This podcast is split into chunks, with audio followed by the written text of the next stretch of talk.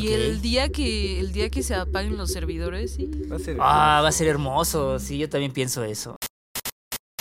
Así es, gente bonita de casa. Una vez estamos transmitiendo, ladrándole al vacío desde el lugar más feliz de la tierra, arroba Escala Records. Estoy aquí una vez más eh, con mi carnal, arroba Soy Pablo Rivera. Exactamente, mi querido Keyboard. Estamos de nuevo acá en este barco de Scala Records, muy contentos por seguir estos capítulos hablando sobre temas bien locochones, ¿no? Clavadeces, mano, clavadeces. Ojalá alguien lo esté oyendo de verdad. Ojalá no, no esté de hueva. Porque aquí se, se intenta, se intenta, se intenta. Eh, esta vez estamos muy felices, ¿verdad? Ah, estamos sí, contentos. estamos contentos. Sí, estamos contentos porque en este lugar más feliz de la Tierra, esta tarde, tenemos a nada más y nada menos que a una poeta, una Música, sonera jarocha, ¿no? Este, ¿qué más? Este, una ceramista. ah, sí, ya no sabía esa parte. Ah, bueno, este. Una persona con muchas habilidades que el día de hoy nos viene a visitar un a nuestro, nuestra casita llamada Cantando el Tiro en este barco llamado Scala Records. Y pues sin más preámbulo, ay, siempre quise decir eso. Sin más preámbulo, vamos a darle la bienvenida a Marta Mega. Marta Mega. Hola, pues mira, también el helicóptero decidió darme la bienvenida, así como que no había tambores para No había hacer- tambores, pero resonó en sus pero centros la tierra. resonó. Bueno, estoy muy contenta, gracias por haberme invitado, de verdad, me da mucho gusto estar acá con maestrazos este, de la lira y de la lírica. Óyeme, qué gran honor, y hasta sentí bonito. No, pues muchas gracias, querida Marta, por haber aceptado la invitación. El día de hoy te invitamos para echar la plática a gusto, la plática contenta, eh, y sobre todo, pues porque creemos que eh, podemos platicar muy bien contigo del asunto lírico, que tú tienes un camino recorrido allí y que además, eh, pues la canción, que es algo que nos interesa mucho en este podcast y seguramente a la bandita que nos está viendo le interesa mucho el tema, pues es- tiene como parte de sus elementos fundamentales, pues la letra y qué hacer con ella, ¿no? Tengo Bueno. una letra y qué hacer con ella. Antes que otra cosa, o sea, no sé si mi descripción fue precisa. Concisa, o si quieras precisa. este, borrar algún párrafo. eh, No, no, está bien. Yo eh, quisiera agregar que estudié teatro. y Ah, que dramaturga. Ah, claro. estudié- sí, me eché cuatro años de actuación y diez años de otras chingaderas alrededor de eso. ¿Se pueden decir groserías o estoy...? Se puede decir lo que quieras y si no nos dices y lo Sí. borramos. Bueno, no, No, no, está todo bien. Yo hablo con muchas groserías. Yo digo que digas muchas groserías en este podcast. Sí, eh, Una, una vez me multaron en TV UNAM, tenía un programa en TV UNAM y el primer programa me dijeron no puedes decir ninguna grosería porque nos van a multar. Y yo, ok, y lo último que dije para cerrar fue chingón. Entonces me multaron. Ah, pero Pero pues esa palabra está bonita. Fue un gran cierre. Sí, fue un gran cierre. fue un gran Valió cierre. la pena Sí, sí. Valió la Valió multa. la Por suerte no multa. la pagué yo. O Ah, sea, qué la pagó bien. TV UNAM, así que, pero bueno, fue así. Pues si va a pagar TVUNAM, va a pagar el erario y que Para pague el eso son mis erario. impuestos. Yo pago impuestos. Exacto, ¿no? Pues aquí puedes decir las veces que tú quieras la palabra chingón. Gracias, Eh, gracias. Hay otras como... eh, Sí, esas puedes decir con mucha Pues- libertad. Pues nada, quería justo como eh, agregar que estudié teatro porque me parece que fue gracias al teatro que yo agarré la onda de la importancia de, de la musicalidad dentro de la palabra hablada, ¿no? Y cómo eso después se relaciona con la música, ¿no? También.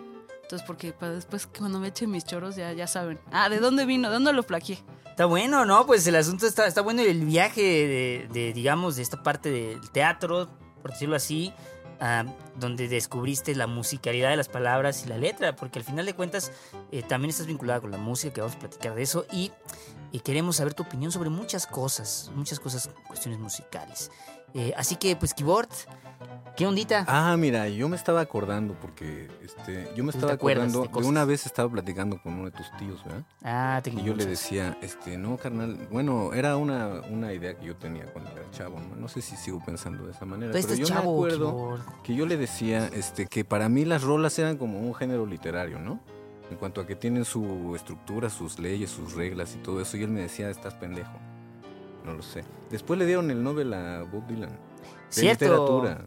Eh. Años antes le habían dado el Príncipe de Asturias a Cohen, ¿no? Exactamente, Sí, sí, sí. maestrazo. Este, no Y- sé. A ver, el asunto es que está bueno eso, porque la canción es parte de un género literario, o mejor dicho, el género literario abarca el fenómeno de la canción? Esa es una gran pregunta porque...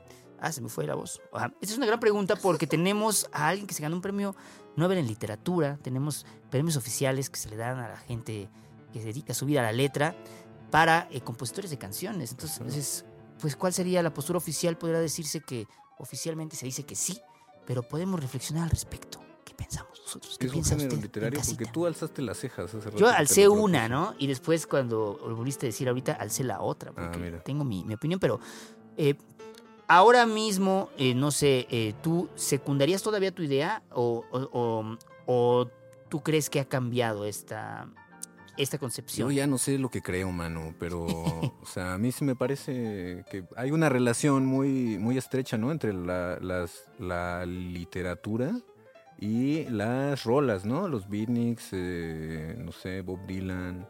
Eh, incluso en el poemario de la compañera eh, hay, hay una mención pues, todo el tiempo, ¿no? De, del- las músicas popu- popular y etcétera. Ah, es que hay musicalidad en la palabra, ¿no? Ella, eh, la querida Marta, sabe, sabe cómo es esa ondita de No, que pero la una palabra tiene relación estrecha ya directamente con las rolas, ¿no? Con las rolas. Sí. ¿Tú qué piensas, Martita, de este asunto? Yo pienso que cada, eh, cada vez es una cosa más ociosa querer dividir en géneros eh, las artes, ¿no? O sea, tanto la tanto dividir, ah, bueno, esto es música, esto es eh, performance, esto es teatro, esto es, sí, como que siempre fue un poco ocioso, pero pues la banda del siglo XIX tenía esta ansiedad por necesitamos meter todo en cajoncitos muy específicos, ¿no? Porque si no se nos acaba el mundo. Y siento que cada vez estamos en un, pues sí, como en un mundo en, el que nuestra subjetividad nos permite menos, eh, o sea, nos permite clavarnos menos en eso y decir, eh, sí, hay algo elástico en él. Hay un poema que a lo mejor puede ser una obra de teatro, ¿no? Eh, hay, un, hay una obra de teatro que a lo mejor es como si fuera un concierto de rock, Y así, ¿no? Y empezar a mezclar todo sin que haya tanta bronca y sin que nos metan tantos pedos a nosotros, ¿no? Eh, evidentemente pienso que es una cosa muy de, además, nuestra generación y a lo mejor unos años más arriba también, pero que, por ejemplo, la generación de nuestros padres que son boomers, pues todavía les meten mucho conflicto, ¿no? Es como, como, como, como, a ver, una cosa es el periodismo y otra cosa es la narrativa gráfica, ¿no? Y ya nuestro, nuestra generación ya estamos jugando con, no, yo puedo hacer periodismo en narrativa gráfica, ¿no? Como hacen banda de Paraguay que tienen, por ejemplo, hay un medio que ahora no me voy a acordar cómo se llama, pero hay un medio que hace solo periodismo en narrativa gráfica y me parece increíble. Buenísimo eso. Y eso- está buenísimo. Eso no le quita calidad periodística, no le quita eh, rigor, ¿no? Pero sí le agrega como valor artístico, le agrega interés público, ¿no? Y le agrega una manera increíble de comunicarse con el, con, el público actual, ¿no? Entonces, bueno, todo este choro para decir, yo pienso que la canción podría entrar dentro del género de poesía, ¿no? O sea, yo no sé si, si sería como su propio género, yo sí pugno porque la poesía te- tiene la musicalidad embebida y enredada así completamente y que nacieron siendo una misma, ¿no? O sea, la poesía y la canción eran una misma en el momento de surgir de frente a la fogata, ¿no? Eh, cuando éramos homínidos eh, hace 100 mil ¿Qué años. tiempos aquellos? Eh, Somos homínidos, ¿no? Pero cuando éramos México. esos homínidos, esos homínidos de hace 100 mil años, ¿no? Em, y entonces eso, como que yo, si nos vamos a poner así muy especiales y muy de, no, a ver, yo quiero mi, mi cajoncito, pues yo metería la canción en la poesía. Pero abres la posibilidad de que quizá ya estamos en un tiempo donde podemos hablar ya de cosas transdisciplinarias, ¿no? Que no necesariamente hay que categorizar o hay que, eh, pues sí, meterlas en un cajoncito. Yo soy, yo soy así, ¿eh? Yo, a mí, todo que esté en su cajón, todo, ¿Todo en el mismo? que esté en su vida, en, su- ¿no? En, en sus cajoncitos, Ah, sí así como hace necesitas tus rato. cajitas. Mis cajitas, todo en sus Eres cajitas. decimonónico, Yo digamos. soy, yo soy decimonónico, pero, pero la verdad es que no todo necesita estar en sus, casit- en sus cajitas, ¿no? Hay cosas que no caben ahí, ¿no? Sí, o sea, yo, yo soy más interdisciplinaria, te diría. O sea, ya ves que hay como las diferencias entre Sí, inter, multidisciplina, trans, trans. y inter, Sí, ajá, tú eres ¿no? Inter, o sea, como para mí se pueden estar tocando todo el tiempo, aunque de repente digan, no, no, esto solo es una obra de teatro, y de repente, ah, no, pero sí era eh, una pieza literaria, y sí era no sé qué, ¿no? Porque también yo creo que tiene que ver con el, ahora sí que con el cristal con el que se mira, ¿no? O sea, un mismo objeto puede verse con otros lentes y puede significar cosas diferentes. Puede ser así que a lo mejor la letra de una canción eh, se vea con los lentes de cierto análisis literario y digas, ah, pues desde acá hay cosas que puedo rescatar, aunque originalmente no tenga voluntariamente pensado esa, ese análisis desde solo la literatura. Eh, pero eso me lleva a una cosa que ah, yo digo mucho en clase, a mis, chiquillos, a mis chiquillos de básico, les digo sobre este tema que la canción eh, es una especie de mezcla, eso es bien sabido, ¿no? Mezcla de letra y música, ¿no? Bien sabido es. Sin embargo, el hecho de que uno se ponga los lentes de la letra y diga, esta canción la voy a analizar desde la letra, hace que la canción sea parcializada, o sea, solo hay una parte de la canción que puedo analizar. Eh, y está bien, está padre, sin embargo, no veo en ese momento del análisis toda la canción. Veo una parte que estoy analizando, igual que si la gente se pone los lentes de la música, habla en términos de música y entonces dice, eh, eh, la canción es parte de la música también, ¿no? Pero eso es ponerse los lentes de una parte solamente de la, de la canción como tal. No sé si ustedes qué piensan Pero de esto. qué onda, cómo ven esas cosas, ¿no? De, de esas rolas que tú las lees. Y yo cuando conocí a Real de 14, yo lo primero que supe era que, que la medicina era un texto, ¿no? Y ya. Yo no sabía que era una eso, rola. güey. Yo no sabía que era una rola. Yo dije, ah, esto está bien escrito, está muy chido, es, es un Mm. poema chingón, ¿no? Pero resultó que era una rola. O sea, Pues ya dijimos que hasta al señor este, Don Dylan le dieron su acreditación formal en la literatura. ¿y qué onda? ¿Cómo? O sea, ¿creen que pueda abstraer, este, extraerse la letra y verse como un poema ahí? Este, Se puede así como hacer, así, sacarle la Ajá, letra, ¿no? Y sí. decir, aquí tengo la can o una parte de la canción, es válido, se pierde, ¿no? ¿Tú qué dices, Marta, de ese temita? Yo pienso que pasa como, como pasa en el teatro. O sea, si hay algo de el libreto existe, el libreto Ah. teatral existe como objeto, como libro. Uno puede agarrar y decir voy a leer una obra de teatro y me voy a imaginar todo lo que está pasando y la forma en que la gente, en que los actores dirían esto, cómo sería la escenografía, etcétera. Pero eso está como viviendo nada más en mi cabeza, ¿no? Y pienso que tiene que ver también como cuando agarramos una partitura musical y a lo mejor uno ya siendo músico entrenado, no yo, alguien que sí lo sea, eh, puede leerla y decir, ah, esto sonaría así y así. Como la película de. Mozart, ¿no? Así, sí, ay, estoy leyendo, Claro, está- en mi cabeza. Eso, eso, ¿no? Y pienso que una, un procedimiento parecido puede pasar con la letra o con un poema, ¿no? Para mí sí tiene que, que atravesar el cuerpo, sí, la voz pues no es más que aire que pasa por el cuerpo, ¿no? Entonces necesariamente el canto es cuerpo.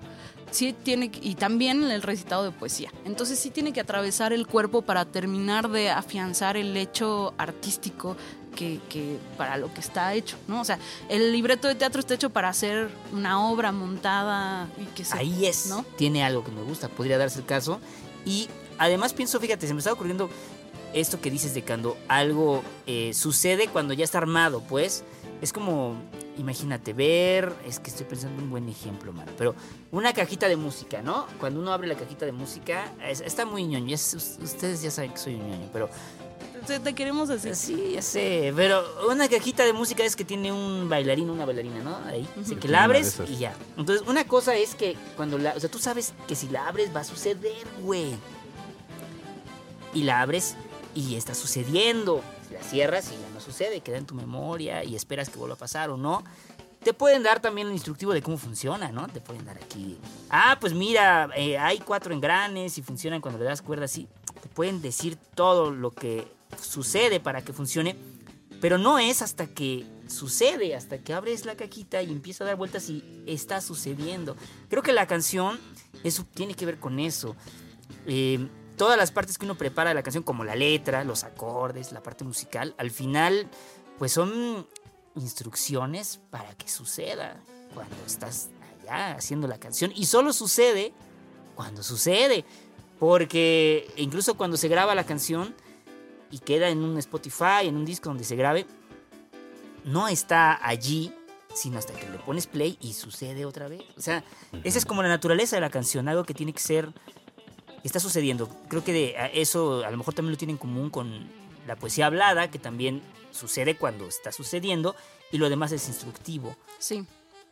Y, bueno, sobre ese tema quería también preguntarte una cosita. Primero, tu opinión sobre esto que estoy comentando, eh, si es que te merece una opinión. Y la segunda cosita es, la palabra hablada tiene una parte eh, musical, por llamarlo así, con la que se puede jugar. ¿O, te hace sentido eso que estoy diciendo? Sí, completamente. O sea, de hecho, hay. Voy a, contestar esta última primero. De hecho, hay, hay muchos estudios de antropólogos, antropólogas, que han estado como registrando las melodías de, de, pues, de cada un, no de cada una de las lenguas, pero de muchas lenguas que se hablan todavía. Y cómo solamente la melodía de la frase puede ya evocar no solamente pues la intención de quien está hablando, que eso pues es, es muy fácil de que lo hagamos empíricamente, ¿no? Sino también como cierto, cierta parte del contenido del tema, ¿sí? Entonces es muy loco que el tema ya está embebido en la musicalidad de la palabra sin que haya un lenguaje articulado, ¿no? O sea, nada más en la melodía. Es una locura, como que yo cuando me pongo a pensar en eso es como eso, pero hay gente, por ejemplo, en Francia, ¿no? Que entonces le pasan nada más como las notas musicales, como si estuviera solo cantado o tarareado lo que está diciendo alguien más y dice, ah, me está diciendo que, que si quiero ir a su casa o algo así, ¿no? Y eso me parece una locura. Está ¿no? loquísimo. Como el mazateco chiflado, ¿no? Como el mazateco Eso iba a decir, chiflado. Sí, sí. Ah, sí, sí, sí. Bueno, Claro. yo siempre lo llevo a mi taller de Sí, poesía, sí, el yo mazateco por eso supe. chiflado. Ajá. No manches, ¿qué Sí, es sí. eso? ¿Y lo, ha- lo has escuchado? Pues he visto videos. Bueno, pero sí. O sea, me refiero a que he visto eh, videos de Vice y cosas así, Sí. que son, eh, nuevas- son las ventanas del siglo XXI, eh, que no hay que ver las cosas. Yo sé que no hay que estar sentadito en su casa viendo videos de Vice, nada- de, de Vine, dije, de Vice para enterarse del mundo, pero sí solamente por esa referencia sé que existe Sí. un lenguaje eh, de comunicación melódica, por decirlo de algo así. Sí, ¿no? sí, sí. Y no es el único, o sea, de hecho hay un montón que, que existen y han existido a lo largo de, de la historia de la humanidad. Pero eso, pero también hay, todavía hay reminiscencias de eso en muchas de nuestras formas de comunicarnos, ¿no? Entonces, eh, nada, como que hay, yo siempre pongo ejemplos muy estúpidos, pero sí, eh, o sea, puedo decir de millones de maneras, no, no quiero, ¿no? Y nada más es como con cambiar, sí, o sea, sí algo del gesto, pero aunque si no vieras mi gesto y escucharas nada más lo que estoy diciendo. A ver, yo no voy a ver tu gesto. O sea, también eh, con solo la melodía, el ritmo, la- el, el volumen, es decir, con la interpretación casi cantada, ¿no? Mm. Que puedo decir, no, no quiero. O puedo decir, no, no, no quiero, ¿no? Y entonces va cambiando Oh. completamente. Toda la información que estoy, que estoy dando ahí tiene que ver con eso, con el ritmo, con la melodía, con el volumen, ¿no? Y sí con algo de eh, el timbre, el tono, ¿no? Pero que todo eso son herramientas del canto, ¿no? Qué loco. Oye, Keyboard, ¿cómo, cómo ves? ¿Quisieras, eh, ¿Quisieras comentar algo respecto de este tema o vas a decir? Quisiera hacer otra No, no pregunta. quiero. Quisiera hacer otra pregunta. Este, ¿por qué entre tus múltiples disciplinas haces rolas? Sí. Haces rolas, yo Sí. conozco canciones, yo me sé una. Eso. Me, me sale más o menos. Eh, y también, bueno, pues escribes poemas. ¿Cuál dirías que es- crees que es muy diferente? Bueno, Mm. por supuesto que hay una diferencia en cuanto a que la, la melo- la música, la melodía, la armonía, no sé qué, pero por ejemplo en la, en la fabricación del texto. Este, porque he visto luego que la gente perdona unos textos pues muy, muy tranquis, muy elementales, eh, porque es una canción, ¿no? Sí. Es como, "Bah". Yo pienso que, que hay dos cosas ahí. O sea, a la hora de armar una canción, yo no soy una música natural, ¿no? O sea, nunca tuve mucha facilidad y lo poquito que sé es porque le chingué mucho y la verdad no soy muy buena. Y entonces hay algo ahí como de yo no me siento muy fluida con al manejar un instrumento, ¿no? Entonces, eh, cuando tengo que escribir una canción y tengo que valerme de un instrumento y medio como que agarrarle las riendas a la melodía ajena a mi voz, ¿no? Eh, me pone muy nerviosa y me hace como sentirme muy acotada, ¿no? Hay algo ahí como del, ritmo y de la métrica que, necesariamente me, hace sentir como que me están poniendo un poco un, una camisita de fuerza, ¿no? Eh, y en cambio, cuando eso para mí es mucho más natural, como encontrarle la melodía, el ritmo, la métrica tranqui, eh, cuando estoy escindida de, de un instrumento musical o de un acompañamiento musical, ¿no? Gran palabra, descendida. ¿Eh? Ah, soy poeta. Pues sí. No, Eh, pues está- eh, la- la- lo cierto es que yo creo que con este eh, background, si le puedo decir de alguna manera, eh, literario, me imagino que también ves la melodía o no lo sé, eh, no, no se ve acaso la melodía como una posibilidad para meter eh, esta poética en tus canciones o en la música en general. ¿Cómo, ¿Cómo ves este tema de la poesía y la canción? ¿Cuánta, decía una maestra, eh, que ella sabe quién es, eh, decía que cuánta poesía necesita una canción. Ah, ya sé quién es. Ah, ¿sabes quién es? ¿Cuánta poesía, ¿Cuánta poesía se vale? No, mucha, la necesita, se agradece. Eh, justo con lo que platicaba Keyboard eh, en un texto que nos envió muy amablemente el buen Keyboard, eh, que a lo mejor ponemos por ahí la liga para que usted también lo lea. la canción y la poesía, la canción agradece la poesía, la canción no, no agradece la poesía, no es poesía, sí es poesía. ¿Qué onda con la canción y la poesía? Bueno, yo quiero, quiero decir algo rápido antes de que no terminé de contar. Ay, la- perdón, es que yo soy el peor, este, el No, peor no. entrevistador. Ese me pasa por estar en medio. No, no, no, está perfecto, está perfecto. Solo eso, no quería que se me fuera la idea. Pero también siento que hay algo del formato de, en el que recibimos el objeto artístico, es decir, no es lo mismo recibir un poema que tenemos como el respaldo escrito y que podemos repasar varias veces y de una manera mucho más em, directa, visual, ¿no? Que escuchar una rola que a lo mejor no se repite porque solo la está cantando alguien en ese momento, ¿no? O porque ya se pasó el algoritmo de, de Spotify o lo que Siempre sea, pasa. ¿no? Em, y entonces hay algo como de, de la canción que, que se puede permitir no tener tan condensada la lírica, ¿sí? Como que se puede permitir darnos espacios como para ah, descansar un poquito del tener que armar la metáfora, porque a veces es muy rápida, ¿no? O sea, como que a veces pasa y ya no se nos quedó necesariamente todo. Eh, y siento que hay algo de, de- del sí, del manipular la melodía, que pues enseguida las melodías nos provocan cosas ya, sin lenguaje articulado nos provocan cosas. Entonces puedes eso como valerte de, ah, en este momento me, voy- me la voy a llevar tranqui con lo poético y más bien le voy a meter feeling con la melodía y a ver qué pasa. Oh, no, pues eso es eh, algo que me, me brinca mucho siempre esta, esta pregunta que nunca se le ha hecho a alguien que, sea un poeta, así que hoy es un día privilegiado. Una... Una Ah. poeta, eh, eh, ¿o se dice poetiza? No, No. se Ah. dice poetisa. Ok, ok. Te dan ah, una ya, putiza. ya, ya pasó, ya, ya, ya me equivoqué aquí, amigos, ni modo. Este, no, la pregunta que quería hacer es esta, es, ¿el poema eh, es poema cuando ya está siendo leído o el poema como poema objeto puede ser completo cuando es leído nada más y en la mente del que lo lee o necesariamente tiene que ser interpretado? Pues es que yo creo que depende de quién le preguntes eso, ¿no? O sea, si a mí me preguntas, yo pienso que, que está existiendo en distintos niveles todo el tiempo, ¿no? O sea, está existiendo en el nivel, sí, de, del, del objeto libro. Tú ves la página y está acomodado de cierta manera y los versos están cortados de cierta manera. Y aunque yo ni siquiera entienda de qué va el poema, digo, es un poema, ¿no? O sea, no, no hay duda por la forma que tiene. Ni siquiera necesito- no necesito el contenido. Entonces ahí el poema está existiendo, ¿no? Ahora yo lo puedo leer y, he- y necesariamente cuando yo lo estoy leyendo, aunque lo lea en voz baja, así intentando interpretar lo que yo quiero interpretar, ya estoy co-creando el poema. Ya hay algo del, del poema que está activando en mí una cantidad de significantes que se están entrelazando, ¿no?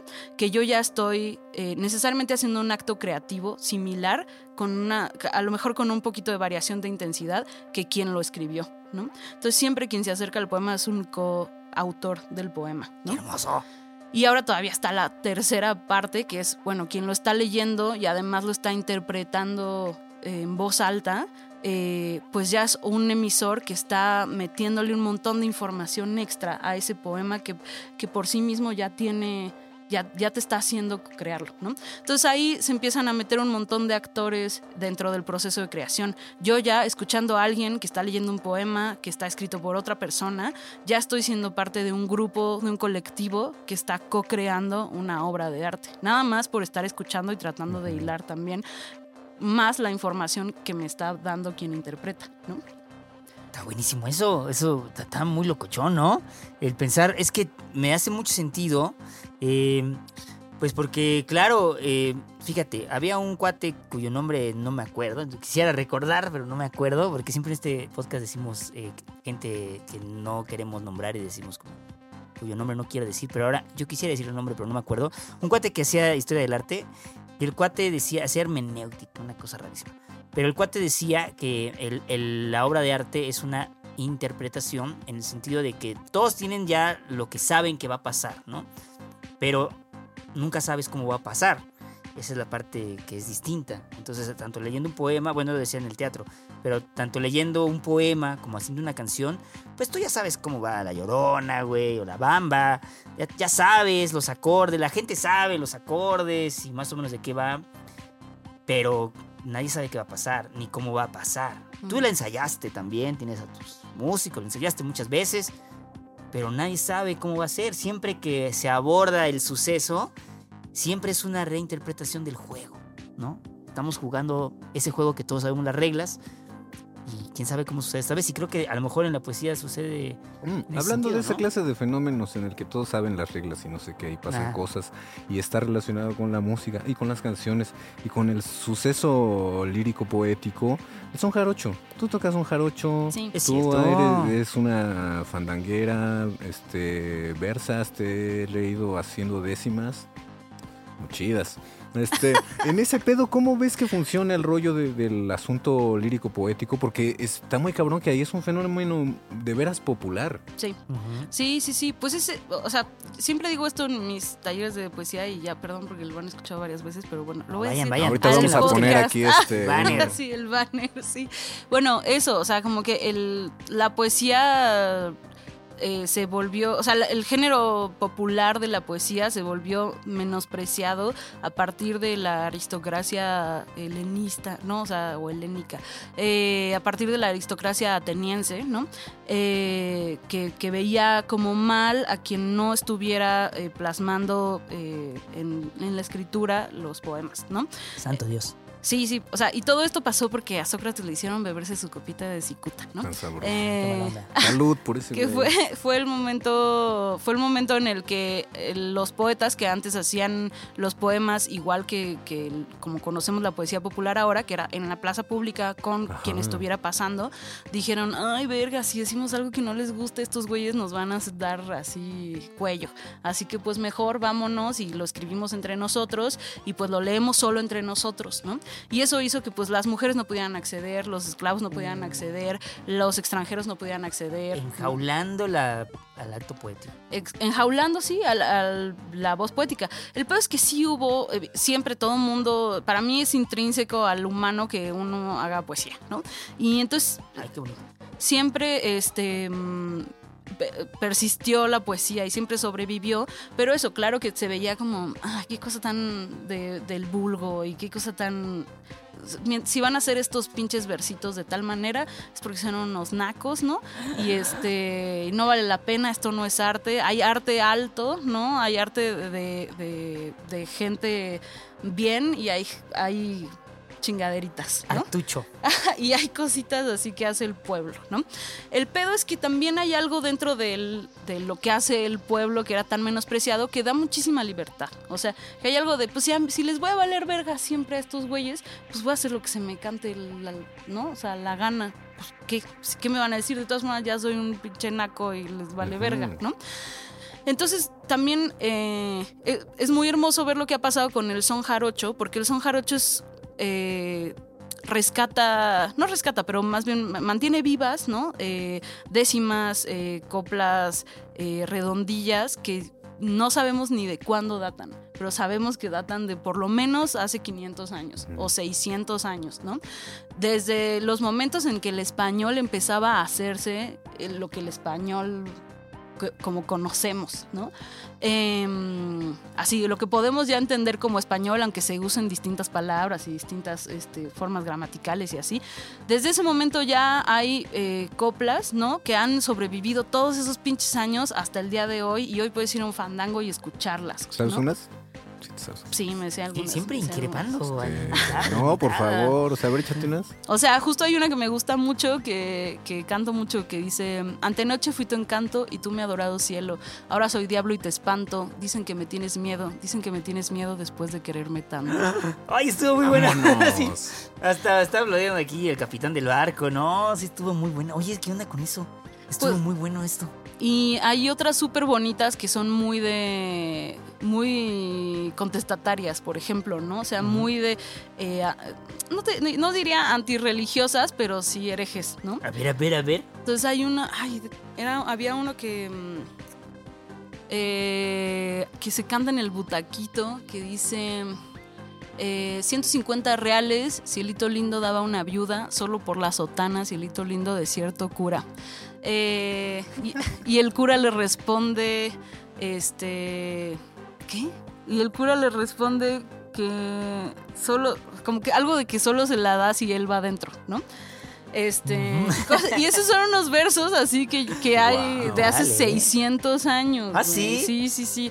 Eh, igual hay un son que se llama el chuchumbé, que ya es más bien como con un- una mezcla también como de, de simbolismos africanos de los pueblos que vinieron esclavizados a América, ¿no? Porque el son jarocho es así, también una mezcla de, de- tanto de los pueblos originarios que había en, en Veracruz como los andaluces que vinieron desde España y los pueblos esclavizados de África, ¿no?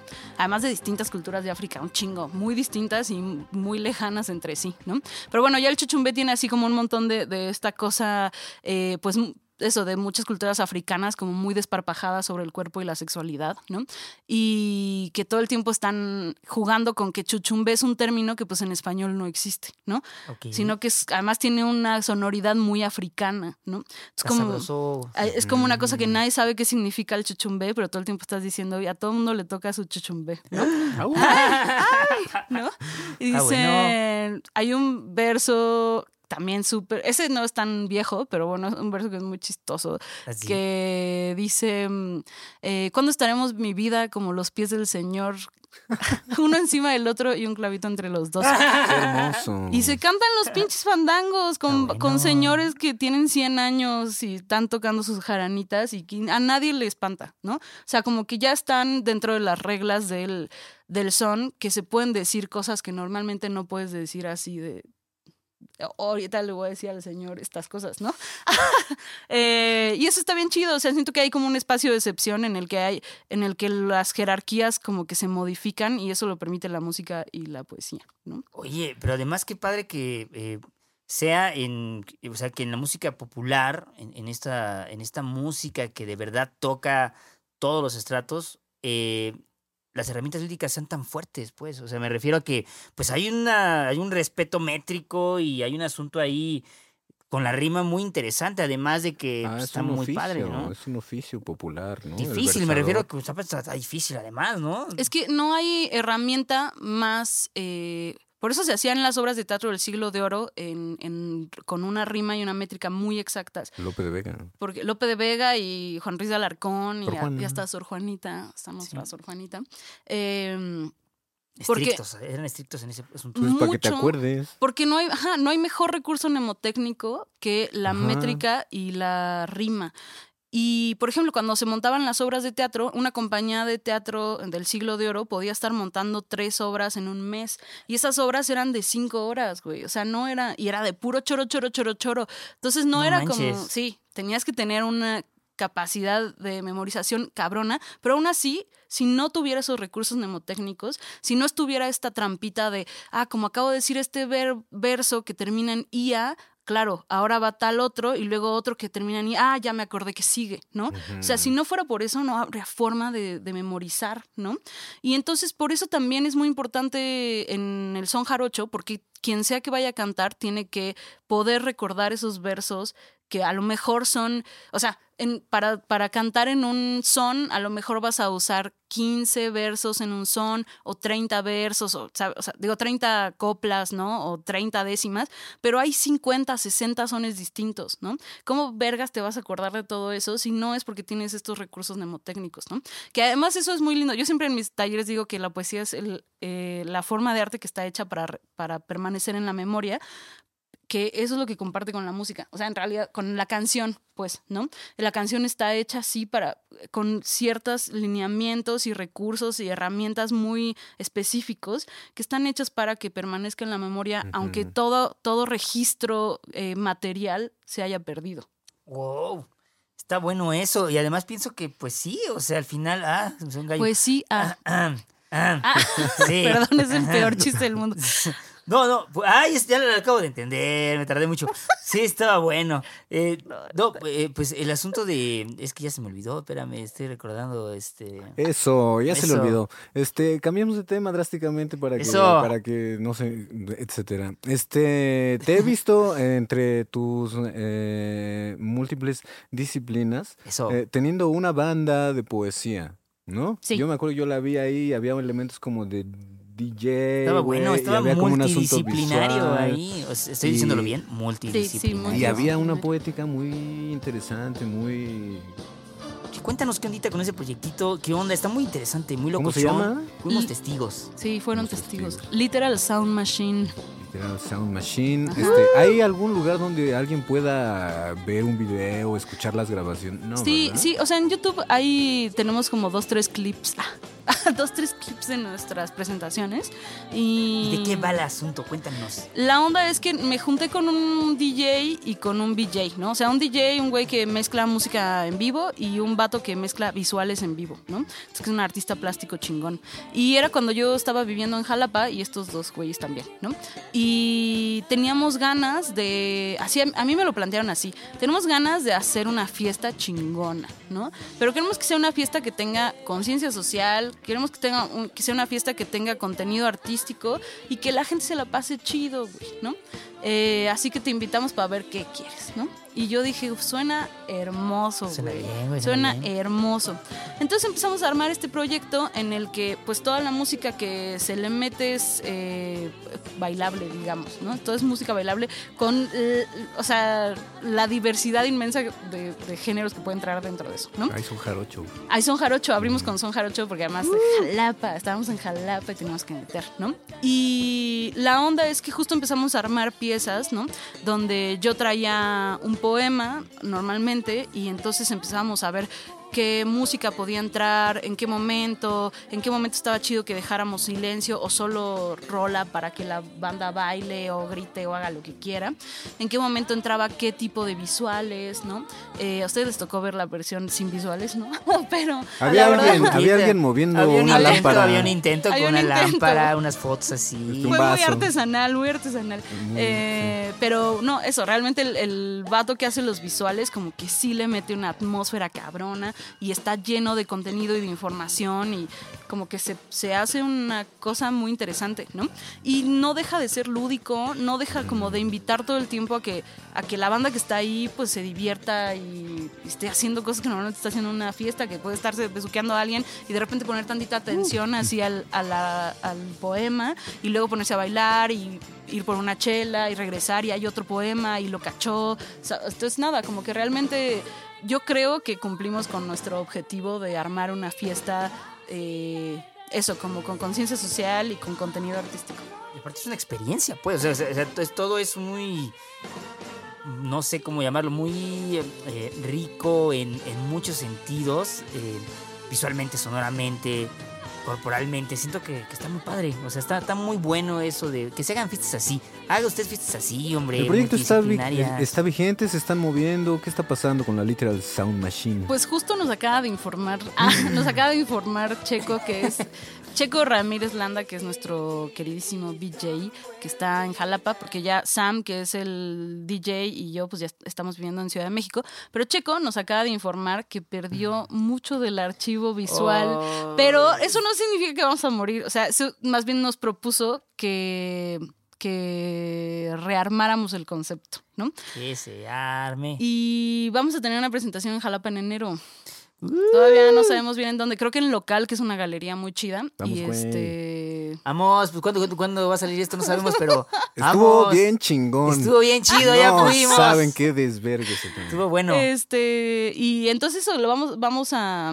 Vamos a trabajarlo, que, que no está mal, porque en realidad sí hay cosas que están muy desactualizadas. La última vez que lo actualizamos fue en 2019, cuando todavía podíamos juntarnos, ¿no?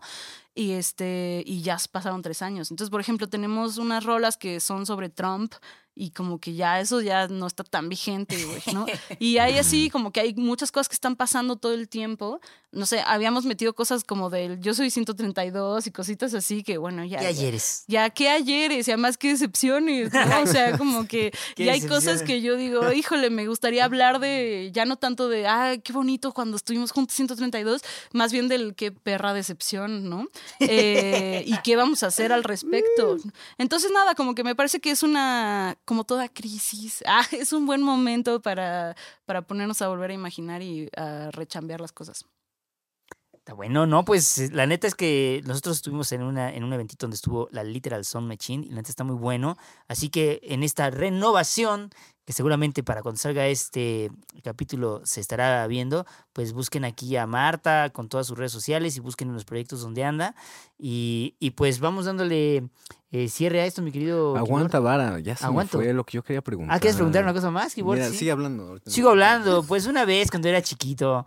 No, es que- no, bueno, sí. yo quería preguntarte, bueno, así van, vas, vas. En este momento Sí. de crisis Sí. global, Sí. el apocalipsis inminente y sucediendo en todo momento, Ay, güey. La poesía, ¿qué pedo? Porque yo luego veo estos poemas de, ay, mi amor, te quiero tanto, como en las canciones, que esas que te gustan, güey. nada, nada, nada. Este, en un Que momento en el no. que todo se está cayendo a pedazos de manera ominosa, ¿qué pedo con la poesía? Ah, yo tengo una respuesta que a lo mejor me va a hacer llorar porque siempre que hablo de eso me hace llorar. Espero que no. Pero Mosene Madi, en una antología hermosa que hace de poesía persa que hizo, que hizo para México, habla al principio de por qué la poesía, ¿no? Y especialmente por qué la poesía persa y la poesía del- de la banda que tuvo que huir de Irán, ¿no? Eh, que además que tiene una tradición poética impresionante y que ahora está en un régimen eh, autoritario espantoso, ¿no? Eh, represor horrible. Y entonces hablaba, al final decía unas cosas, decía, los, los pescadores negros de mi pueblo, cuando alguien se pierde en el mar, sacan los tambores y se ponen a, eh, a tocar en la orilla durante días enteros para llamar a quien está perdido, para llamarlo para que regrese. Y él dice, la poesía está tocando los tambores, ¿no? En todas las costas del mundo. Eh, para mí esa es la respuesta, ¿no? O sea, como que la, la poesía que vale la pena invertirle el tiempo, porque hay poesía, hay poesía, o sea, yo, yo pienso que hay poesía en, en estas rolitas de, ay, mi amor, ¿no? En estos posts de Instagram de, hoy miré Instagram y me sentí bla, ¿no? No sé si toda la poesía vale la pena el gasto de energía intelectual, ¿no? Y, y de tiempo, etcétera. Pero yo sí pienso que la poesía que vale la pena, pues es la que nos está convocando para no sentirnos solos, ¿no? Como yo creo que todas las formas de arte en general. Hay algo como de mm, del entender que que algo humano que, que compartimos entre muchos y que construye construye y nos hace sentir no tan solos, ¿no? Justo ayer hablaba con un amigo que quiero mucho, que me que, que fue muy buleado cuando, cuando era chavillo en la secu, ¿no? Él dice así, porque era indio, porque era joto, porque era pobre, ¿no? Y porque era gordo.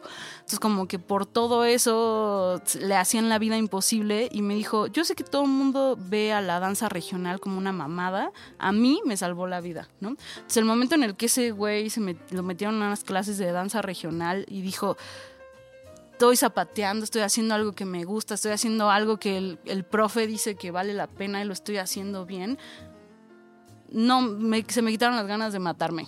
Dije, pues ya, güey, ¿qué más quieres? O sea, como que, ¿qué, ¿qué función tiene que tener el arte? O sea, el arte que sea el más popular o el más alta, alcurnia, lo que sea, es eso, como no estás tan solo, ¿no? Está buenísimo. Pues sí, eh, me parece que está interesantísimo el asunto del arte como, como una especie de faro donde quien lo necesite puede acercarse. Es una concepción increíble del arte. Actualmente en el asunto del panorama, ¿verdad? Poético nacional, ¿quién está tocando los tambores? Ah, siempre esas preguntas, Kibo, siempre, siempre Yo poniendo en nombres, yo aprietos, siempre quieres nombres. nombres. No, no, no. Yo creo que las morras específicamente, ¿no? Eh, hay algo como de... Ahorita hay un boom de morras poetas increíbles, increíbles, increíbles. Y pues pienso que nuestra tía preferida, yo creo ahorita es Sara Uribe, que empezó a hacer unas cosas muy, muy impresionantes, eh, experimentando, así como experimentando con, con fragmentos de la realidad y cosas que ella escribió. Y que y sin pedos de tocar los temas más cruentos, ¿no? Entonces, Sara Uribe, es así como, yo la buscaría en todos lados y la leería por ¿Es la todos de lados. Antígona? La de Antígona González. Ajá. Antígona González es como esta, este texto que, que digo que está armado como con fragmentos de la realidad, ¿no? Y este retoma el mito de Antígona, que justo era esta, eh, de la mitología griega, que, que era una hija de Edipo, que a su hermano lo matan en unas... Ya saben, así como muchos de los hermanos se odian y al final uno mata al otro y el otro dice, no, porque era un pendejo y me traicionó, entonces no lo pueden enterrar. Y ella lo único que quiere es encontrar el cadáver de su hermano para enterrarlo, ¿no? Eh, y bueno, entonces ya lo mezcla con, pues, qué pedo acá las buscadoras y los desaparecidos, y etcétera, ¿no? Eh, yo creo que ella principalmente, creo que eh, Clio Mendoza, que es una morra de Oaxaca, que hace unas cosas increíbles también, especialmente Anamnesis, creo que se llama su libro de poemas pasado, me parece muy increíble. Eh, Elisa Díaz Castelo también, que, que siempre toma temas que parecerían científicos y muy alejados de la poesía y hace que sean poemas hermosos, ¿no? Eh, y voy a decir a alguien más, nada más para allá. A ver, ah, dos, dos más, dos más. A Shelja López Méndez, que la amo mucho y que es mi hermanita espiritual y que hace cosas con, con performance y con artes visuales también y es un ser de luz absoluto. Y Yolanda Segura, que además eh, pues como que pone mucho en visibilidad el tema del lesbianismo y que me parece primordial en estos momentos. Eso. Perfecto, bueno, y tú ya te quieres ir, ¿verdad? Este, No, vamos a ir cerrando Sí, este ya pedo. nos está Ya corriendo. no estoy corriendo. No, Este- sinceramente es la culpa de la chela, amigos. Es que esa chela tiene capacidades eh, diuréticas, exactamente. Ah, Pero no, sí. pero- Si quieres hacemos una pausa para que vayas a Ah, ejercer no, tus no, no, necesidades. pero estoy bien, estoy bien. Este, porque es que yo quiero seguir preguntándole cosas, güey. O sea, No, pues mira, vamos a aprovechar. Ahorita tú es das cuando, talleres, mano. tú das talleres. Sí. Este, yo he pasado por ahí y ha sido un honor Sí. y he aprendido mucho Mm. y cambio mi vida. Eh, y, ¿Qué está pasando ahí en el semillero? ¿Qué clase de personas se acercan? ¿Qué están buscando la gente? Y luego, ¿qué, ¿cómo salen de ahí? ¿Qué Ay? ¿sabes qué es muy cabrón? Porque yo me metí a la poesía, pues primero porque me gustaba mucho desde que era muy chiquita y me provocaba como cosas, ajá, emociones muy fuertes que yo no entendía por qué ni de dónde venían y tenía ganas de sentirlas más, como a ver qué, qué, qué, qué pasa, para dónde me va a llevar esto, ¿no? Eh, y, además soy una enferma del lenguaje, entonces como que también me parecía que era hermoso estar como teniendo eh, mi enfermedad todo el tiempo alimentada, ¿no? Y ya después cuando ya entré así al, cuando me hice entrar ahí al, al mundillo poético, era como yo estoy aquí para ser escritora y que la gente me reconozca y me lea y diga qué buena poeta que es Marta. Y después por azares del destino, cosa me faltaba dinero, ¿no? Empecé a dar talleres de poesía y pues llevo ya tres años así sin, sin pausas dando talleres y me di cuenta de que de que la labor más importante que yo voy a hacer en la poesía es facilitar estos espacios, ¿no? O sea, como más allá de lo que yo llegue a escribir o no, la verdad es que es lo de menos, como lo más importante que yo voy a hacer va a ser eso, como armar un espacio en el que a mí me hubiera gustado aprender, ¿no? Un espacio en que es lo más horizontal que se puede, ¿no? Un espacio amoroso, generoso, eh, riguroso, eh, en el que la banda está dispuesta a explorar pues las posibilidades que tiene su pluma, ¿no? Que yo pienso que no es fácil de encontrar, o sea, yo no pude encontrar algo así, ¿no? Y las pocas veces que lo encontré como que era eh, poco riguroso, por ejemplo, si era a lo mejor era muy amoroso, ¿no? Pero había poco rigor y eso era como un poco condescendiente. Entonces no me permitía como explotar todo lo que yo quería explotar de mi pluma. O cuando era muy riguroso era pinche violentísimo también, ¿no? Entonces había algo ahí como de inhibirse porque soy una pobre pendeja, ¿no? Y no poder tomar las cosas de lo riguroso con, con amor para mí misma también, ¿no? Como aprender, que yo pienso que se necesita. Para realmente aprender, pues hay que tomarlo con amor y perdonarse los errores, ¿no? Y decir, órale, esto me sirve, ¿no? Eh, entonces eso, como que se armó se armaron estos grupos hermosos en los que han pasado gente muy disímil, que hace cosas muy distintas para la vida y que además han ido, eh, pues no surgiendo, pero sí como alimentándose un montón, eh, sobre todo morras que escriben muy cabrón, ¿no? Que a lo mejor llegan como muy tímidas o llegan como, bueno, este es mi primer poema o esto, llevo dos, tres poemitas y de repente, puta, ya se echaron tres ciclos del taller y es como, pues voy a meter al concurso tal de poesía con un poemario de 60 cuartillas, güey, ¿no? Y es de, ala, no mames, qué pedo. y además escribiendo cabroncísimo, ¿no? Eh, yo ahorita lo que, lo que estoy armando es que agarré a como siete, ocho morras de las que han pasado por mi taller en estos tres años, que pienso que, que no solamente tienen ganas de escribir, sino también como demostrar lo que están escribiendo. Y les propuse una cosa que espero que funcione, pero como hacer un coacheo, ¿no? Como que eh, armamos un grupito medio de autoayuda, así de, bueno, a ver cómo van con el poemario, amigas, ¿no? A ver, y lo leemos entre todas y lo comentamos entre todas. Ah, bueno, pues ahora está la convocatoria que cierra en 15 días. ¿Qué pedo? ¿Cuántas páginas te faltan? No, pues tengo 45. Bueno, son 50. Entonces, ¿qué vamos a hacer? Ah, a lo mejor este poema lo podemos dividir en dos y armamos tal cosa. ¿Por qué no te escribes sobre este? No, a mí este me parece que no está chido. Así, ¿no? Entonces hicimos un, le pusimos un nombre súper ñoño, pero bueno, son las poetas de alto rendimiento, ¿no? Y, yo la neta, así mi ambición máxima es cambiar el pinche panorama de la poesía actual que está dominado por vatos y que estas morras sean las reinas así de, pues, pues de los recursos económicos, digamos, ¿no? O sea, me vale madre lo demás.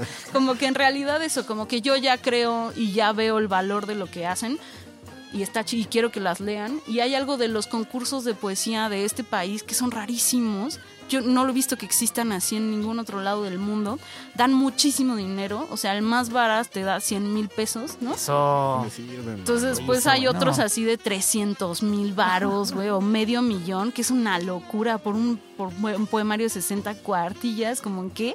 Hay poemarios que lo valen. ¿Cómo no? Pues mira, yo no sé si algo vale medio millón. Yo no sé nada, así, ni una casa ni nada. Yo me parece exagerado, pero mira, si se lo va a ganar alguien, pues que se lo gane una de estas morras, güey. A mí es lo que quiero, ¿no? Y además eso, pues que te dan una exposición bien cabrona, porque a lo mejor eres una morra que nunca ha publicado, ha publicado en una revista electrónica nada más, que leen tres personas, etcétera. Y de repente, si ya te ganaste un premio nacional que te dieron 150 mil, pues, pues ya, o sea, ya alguien va a decir, a ver, esta morra, ¿qué, qué? ¿Qué, qué, ¿Por qué le dieron esta chingadera? aunque te lean los tres jurados del premio, pues ya es banda que está metida en el gremio y que algo va a decir, órale, pues esa morra escribió chido, por algo le dimos el premio. Hay que tomar esos lugares siempre, o sea, si, si están allí esas posibilidades, si están, a lo mejor existe, no sé, en este caso en específico, ¿no? Pero existe un círculo que generalmente está cerrado para propuestas nuevas y, cosas así, y son los que se están ganando esos premios, pues hay que buscar la manera de de entrar a ese tipo de, de cuestiones, ¿no? Se me hace muy padre, muy noble esto que están haciendo y muy, y muy chido además, ¿eh? Muy chido. Yo creo que eh, va a aparecer aquí también el asunto de, de la obra que tienes escrita. Eh, eh, yo leí el poemario de Vergüenza, seguramente me imagino hay antes algún otro, otros poemarios, no sé, no, investigué. No, Vergüenza es mi primer poemario, mi primer libro de poemas. Eh, había hecho plaquetitas así como de producción propia, así fanzines y cosas así antes, pero nada más. Y este fue el, como el primer libro de poemas eh, que ya me publicaron como con una editorial, ISBN y todo así muy en regla, como te gusta, así como muy en el cajoncito. En el cajoncito. Sí, sí, sí. Ahí. Eh, y la verdad le fue muy bien, le fue muy bien justo porque eh, me puse en una onda de este no va a ser un libro para leerlo, este va a ser un libro en el que yo voy a ir a hacer una pinche gira por toda la por toda la república y voy a hacer presentaciones como si fueran toquines. Y entonces el souvenir va a ser llévate mi libro, güey. Si te quieres acordar de algo del poema, pues ahí ya, ¿no? Te lo llevas y lo lees, ¿no? y se agota, agotamos eh, tres impresiones que fueron... Yo creo que han de quedar 500 libros por ahí tirados, pero fueron 2.500 ejemplares. que para una pinche, un pinche primer poemario de, de una morra X, güey, chavilla y, y, además en una editorial independiente, no mames, pinche bestseller así, cabrón. Pero siento que fue eso, como el, como el, o sea, retomando el primer tema, ¿no? O sea, como el confiar en que la poesía no tiene por qué quedarse enjaulada en la página, sino que está todo el tiempo en la oralidad, incluyendo en la canción. Y yo canto también en mis, en mis presentaciones. Ah, o sea, lo que decía el keyboard de, de hay poemas en los que tengo fragmentos de canciones, ¿no? O sea, en los que hay momentos en que... En que la palabra hablada se ve interrumpida necesariamente por el canto, o por ejemplo que tengo uno con percusión corporal, y entonces por más que está recitado, ¿no? O sea, como que es palabra hablada, pues hay algo ahí del, de, de pues está acompañado por, por música también, ¿no? O sea, que tanto es tantito. ¿Qué, qué hace una canción, no? No, pero además es una experiencia, ¿eh? O sea, cuando usted eh, sepa, eh, acuda por favor a escuchar esos poemas recitados, que es una, es una verdadera interpretación, está muy interesante el fenómeno de, de escucharlo en vivo, porque me encanta el, el poemario, lo leí y eh, además me encantó también cuando lo recitaste, es una experiencia también muy, muy única. Yo siento que está, sí, sí, sí, sí, pienso que hay algo de la palabra que está como todo el tiempo así bordeando lo que, lo que me gusta hacer. Perfecto, muchacho, ¿tienes alguna otra pregunta que quieras hacerle? ¿Quién sabe cuándo la volvamos a tener aquí sentada? No, es un privilegio, la verdad, qué bonita, qué, qué buen- buena ondita que este, te diste el tiempo de venir para acá para platicar con nosotros. ¿Cómo no? Y no, pues la verdad, este, seguir tu, mm, eh, pues todo lo que estés haciendo en esta, en esta también parte donde, pues la palabra se puede mezclar con otras, otras disciplinas, como lo has hecho con la música, con la cerámica, con la cuestión teatral, pues estar ahí al pendiente de todo lo que venga, mi querida Marta. Ay, gracias por invitarme, estuvo muy divertido, me lo pasé súper bien. No, pues Sí, gracias. ojalá, ojalá. Este, bueno, este, Jacel se va al baño. Eh, Este, estuvo muy sí. chido, muchísimas gracias una vez más al capitán Fernando Torres ahí Gracias. al mando de esta nave intergaláctica. Eh, manténgase atento porque como esto no le gusta, habrá más. ¿Cómo Eso. no? Este, ¿Algo más, muchachos? Eh, pues bueno, pues eh, chicos, Sí. ya saben, eh, sigan ahí en nuestras redes sociales ya todo lo que esté para este momento, que yo creo que ya va a haber bastantes cosas de Cantando el Tiro. Eh, compartan el video. Ay, siempre quise decir también eso. Hoy estoy cumpliendo tantos sueños. Suscríbanse. Pícale a la sí. campanita. Muchas gracias por venir, Marta. la neta, Gracias, rifada. queridos. Qué buena onda. Este, pues ahí andamos. Órale, pues. Sale, bye.